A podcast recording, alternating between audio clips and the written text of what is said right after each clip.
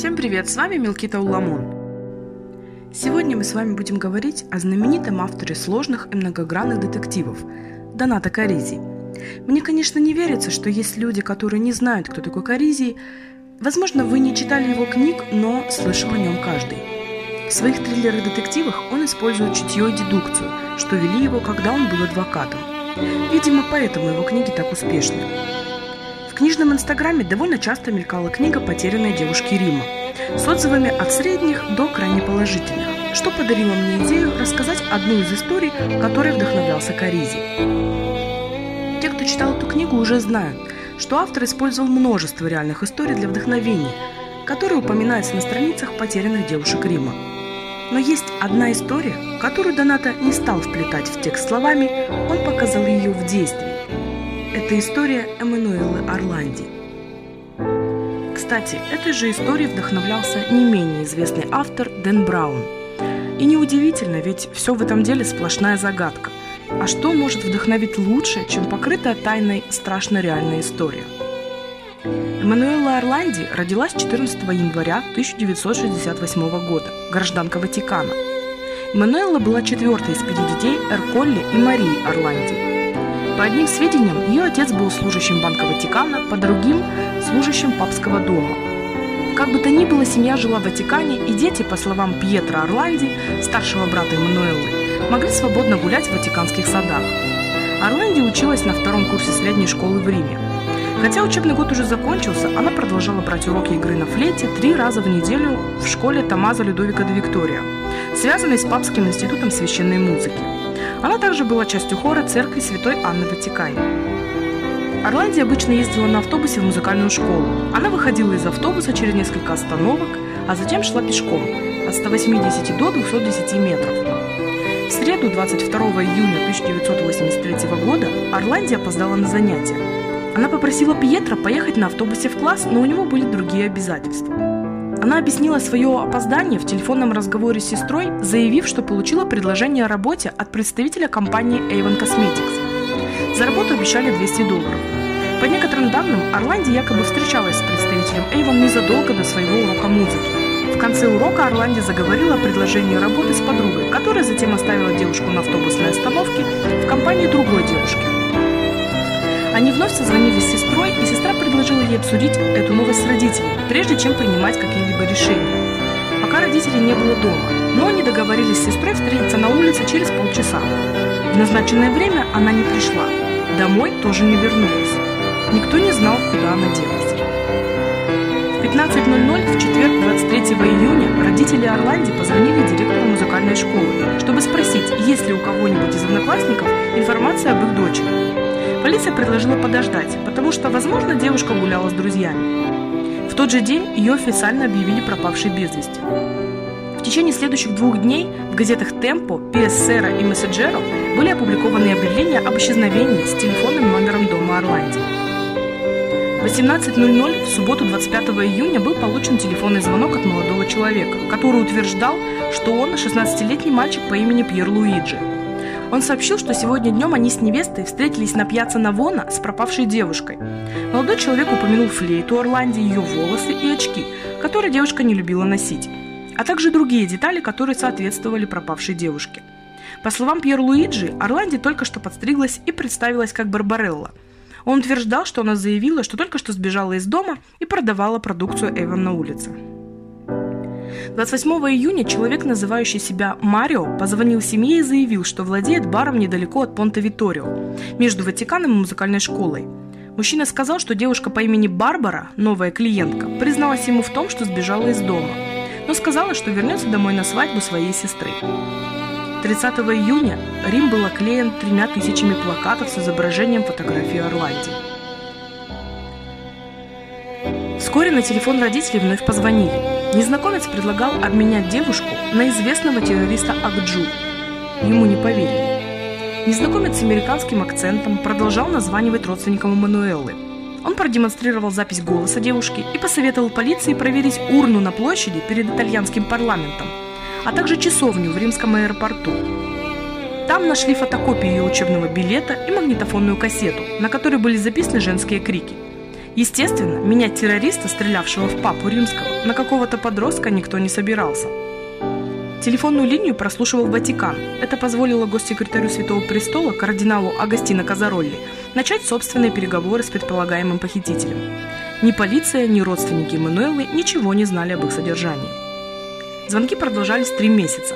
В сентябре незнакомец сообщил, что враждебная операция гражданки Ватикана Эммануэлы Орланди закрыта во всех аспектах. Иоанн Павел семь раз призывал освободить девушку, но ничего не добился. На Рождество понтифик зашел к родителям Эммануэлы. Он сказал, что похитители связаны с международными террористами и пообещал устроить брата Эммануэлу Пьетро в так называемый Институт религиозных дел, Ватиканский банк. Через три дня Папа Римский посетил Акджу в тюрьме, и после долгой беседы понтифик объявил, что прощает его. Сейчас Пьетро считает, что Акджа не имел никакого отношения к похищению, и папе об этом было известно. Я уверен, что перед Иоанном Павлом стоял выбор – правда об Эммануэле или репутация церкви. И он свой выбор сделал. Сказал брат Эммануэла в интервью Торонто Стар. Он знал, что произошло, как и Бенедикт XVI, как и Папа Франциск. По мнению Пьетро, похитители обсуждали судьбу исчезнувшей девушки во время разговоров с кардиналом Казаролли. Поэтому Ватикан не спешит делиться их содержанием. Турецкий террорист также упоминал Казаролли в связи с покушением на папу, но он столько раз менял показания, что вряд ли его слова стоит воспринимать всерьез. Итальянские правоохранительные органы соглашаются, Ватикан что-то скрывает. Папский престол с самого начала очень неохотно сотрудничал со следствием. За этими святыми стенами все еще жив тот, кто обладает фрагментами правды, цитировало издание «Гардиан», источник близкий к следствию. 2008 году племянница ватиканского дипломата Сильвия Отди призналась итальянскому журналисту Пино Никотри, что знает судьбу девушки. Дядя якобы рассказал ей, что Эммануэла встречалась с неким кардиналом. Похожего мнения придерживается отец Габриэль Арнот, главный экзорцист Ватикана. Это преступление с сексуальным мотивом, заявил он в 2012 году. По его мнению, в Ватикане устраивали подпольные оргии. Девушек для них поставляли жандармы. В этом были замешаны сотрудники иностранных посольств в Святом Престоле, утверждал. Я считаю, что Эммануэла стала жертвой этих кругов. Еще один повод для подозрений в адрес Ватикана дал телефонный звонок в телепередачу «Чая Хависто», рассказывающую о пропавших людях. «Я звоню по поводу Эммануэлу Орланди», — сказал неизвестный. «Чтобы найти разгадку этого дела, посмотрите, кто похоронен в усыпальнице базилики Санта-Полинаре. И вспомните об услуге, которую Ринатина, кардиналу Палетти, Настоящее имя Ринатино – Энрико де Педис. Он возглавлял банду Маглиана, которая действовала в Риме в 1970-е и 80-е годы. Ринатино водил знакомство с затащимым мастером масонской ложи пропаганды номер два Личо Джелли и неофашистской террористической организации революционной вооруженной ячейки, которая в 1980-м взорвала вокзал в Болонье. По слухам, генеральный викарий Рима Уго Палетти приходился ему отцом, хотя никаких доказательств этого нет. Ренатино давно мертв. В 1990 году его застрелили в центре Рима. Журналисты с 1997 года утверждали, что останки гангстера покоятся в усыпальнице базилики Санта-Полинаре, рядом с гробницами кардиналов и правителей. Официально там никого не хоронили больше ста лет. Звонок в телепередачу дал повод проверить, правда ли это. В 2012 году полиция вскрыла усыпальницу и нашла грандиозный саркофаг Ренатина. На нем была установлена такая же мраморная статуя, как на гробнице понтифика. Гангстер в темно-синем костюме и с черным галстуком неплохо сохранился. В нише рядом с саркофагом скрывались ящики с человеческими костями. Не исключено, что останки девушки спрятаны в одном из них. К тому времени полиция уже догадывалась, на какую услугу кардиналу Палетти намекал аноним с телепередачи. О ней рассказал подельник Ренатино Антонино Манчини – по его словам, в начале 1980-х банда вложила 24 миллиона долларов в банк Амбразиана. В 1982 году банк перекачал больше миллиарда долларов в сомнительные южноамериканские фирмы однодневки, часть из которых принадлежала Ватикану, а затем обанкротился. Гангстеры лишились своих миллионов, и это их совершенно не обрадовало. Что бывает с теми, кто теряет деньги мафии? После банкротства Амбразиана в Милане было совершено покушение на вице-президента банка. Президент сбежал в Лондон, но это ему не помогло.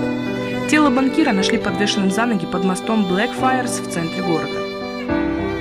Связи банка Амбразиана с Ватиканом не были секретом для гангстеров. Его президента не просто так звали банкиром Господа. Только дипломатическая неприкосновенность помогла президенту Института религиозных дел епископу Полу Марцинкусу ускользнуть от следствия.